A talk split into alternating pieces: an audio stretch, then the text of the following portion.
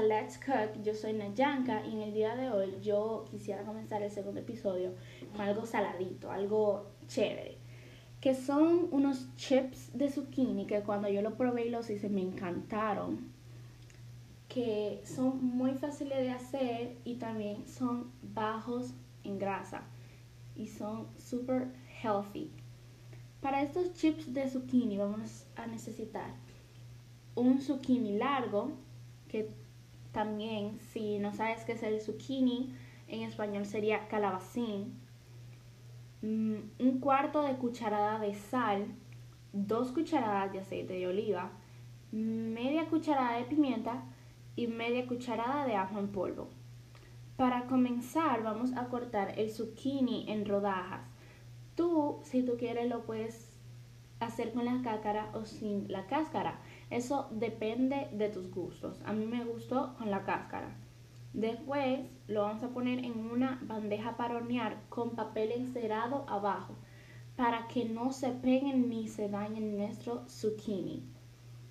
Después nosotros vamos a esparcir el aceite de oliva con una brocha de cocinar, pero no importa, si tú tienes una brocha, muy bien. Si no la tienes, yo te recomendaría que lo hicieras con una cucharita pequeña y le pusieras el aceite, pero no te excedas con el aceite porque si no te va a quedar muy grasoso y ya se va a ir todo lo healthy.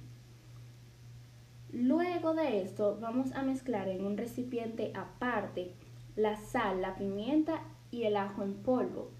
Entonces tenemos que mezclar muy bien estos ingredientes para que cada bocadito de zucchini tenga ese sabor riquísimo.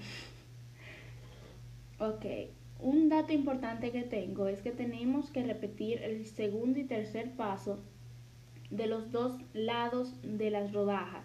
¿Por qué? Para que tengan mejor cocción y también para que estén más deliciosos. Porque tienen que estar sazonados de los dos lados para que pueda ser mejor, o sea, para que tenga más sazón y no te quede tan desabrido. Para finalizar, lo hornearemos a 200 grados Celsius o 400 grados Fahrenheit por 30 minutos. Esto, cuando ya lleven 15 minutos en el horno, tenemos que voltear o mover las rodajas para poder tener una mejor cocción y que no te quede crudo por dentro. Lo puedes hacer con una espátula o lo puedes hacer con unas pinzas. Para mí con las pinzas se me hace más fácil, pero dura más tiempo ya que tengo que hacerlo una por una. También quería decirles que esta receta yo la encontré en la aplicación de Tasty. Esa aplicación es chulísima. Yo se la recomiendo mucho. En esa aplicación ustedes pueden buscar recetas para dieta, pueden buscar recetas elegantes, pueden buscar recetas de, de ensaladas, pueden buscar recetas de junk food y muchas cosas. Em, esta aplicación está disponible en Apple Store y también está disponible en Android. Entonces cualquier persona se la puede descargar o si no también pueden ir a su sitio web que es muy interesante. Ahí ellos también te pueden ayudar con con con tutoriales y también te pueden ayudar con trucos de cocina que son súper, súper, súper, súper buenos. Así fue que yo comencé a cocinar con esa aplicación que es muy buena y de verdad que se la recomiendo full.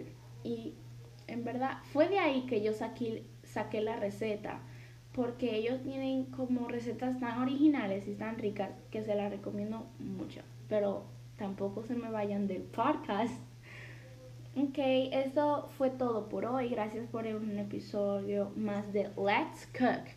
Bye.